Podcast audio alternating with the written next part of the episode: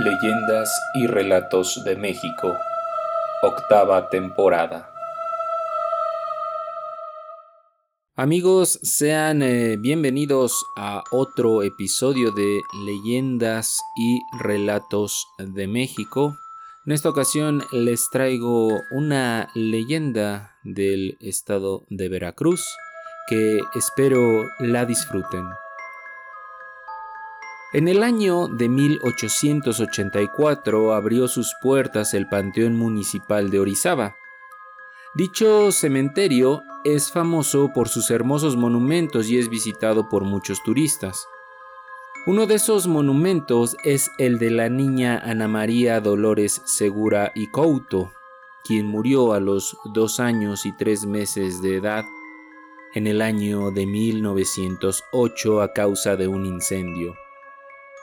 Sus padres no podían acompañar su cuerpo ya que vivían en la Ciudad de México, por lo que pidieron a un escultor que construyera un magnífico monumento con mármol de Carrara que fuera idéntico en imagen y semejanza a la niña, para poder honrar así su memoria. El escultor realizó el trabajo representando a la pequeña Ana recostada en su cama y custodiada por un ángel, los detalles eran perfectos, desde los pliegues de las sábanas, los adornos de la cama, hasta los cabellos y facciones tanto de la niña como los del ángel. Quizás es por esto que las personas que visitan la tumba afirman que pueden sentir cómo las miradas de ambos los siguen y que en determinado momento desprenden un brillo indescriptible. El ángel ha protegido por más de 100 años a la niña, pues con sus alas la cubre del sol y de la lluvia sin importar la dirección, pues se dice que el ángel se voltea para donde sea necesario.